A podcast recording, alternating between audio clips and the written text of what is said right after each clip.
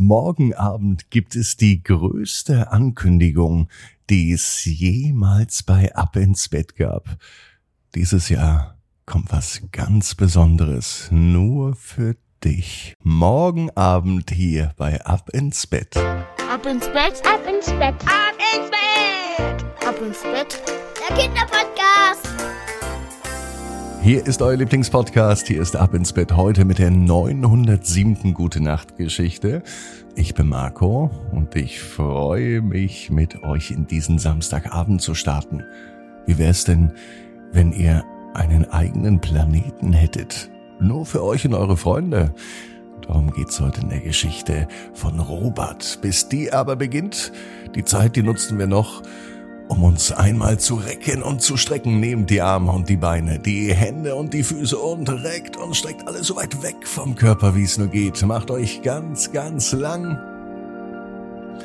Spannt jeden Muskel im Körper an. Und wenn ihr das gemacht habt, dann lasst euch ins Bett hinein plumpsen und sucht euch eine ganz bequeme Position. Und heute Abend am Samstag bin ich mir sicher, findet ihr die bequemste Position, die es überhaupt bei euch im Bett gibt. Hier ist die 907. Gute Nacht Geschichte für Samstagabend, den 18. Februar. Robert und der kleine Prinz. Robert ist ein ganz normaler Junge. Es ist ein ganz normaler Tag. Es kann sogar dieser Samstag sein. Robert ist zu Hause. Am Samstag ist er keine Schule. Gott sei Dank. All seine Freunde haben heute keine Zeit, denn sie bereiten die Faschingskostüme für die nächste Woche vor. Doch Robert ist kein großer Faschingsfan. Hm, er muss sich trotzdem verkleiden und heute überlegt er, als was er sich verkleiden soll. Er macht es also genau wie seine Freunde. Diesen Samstag nutzt er, um sich ganz ausführlich mit seinem Faschingskostüm zu beschäftigen. Und Robert denkt sich und er hofft, dass die große Lust auf Fasching vielleicht noch kommt bei ihm. Verkleiden mag er eigentlich gar nicht. Aber nun hat er eine Idee. Auf einmal fällt ihm ein, dass er schon immer einmal gern ein echter Prinz wäre. Ein Prinz wird nämlich später einmal König und dann regiert er das ganz eigene Königreich. So denkt es sich Robert. Für einen König, na, da fühlt er sich noch ein wenig zu jung. Aber ein Prinz zu sein, das ist doch eine gute Idee. Also sucht er sich Sachen, die auch ein Prinz haben könnte. Er überlegt sich, was er anziehen kann. Zum Glück hilft ihm Mama mit. Mama kann nämlich ganz gut nähen und auf die Schnelle schneidet sie für Robert ein eigenes Kostüm als Prinz. Prinz Robert der Erste.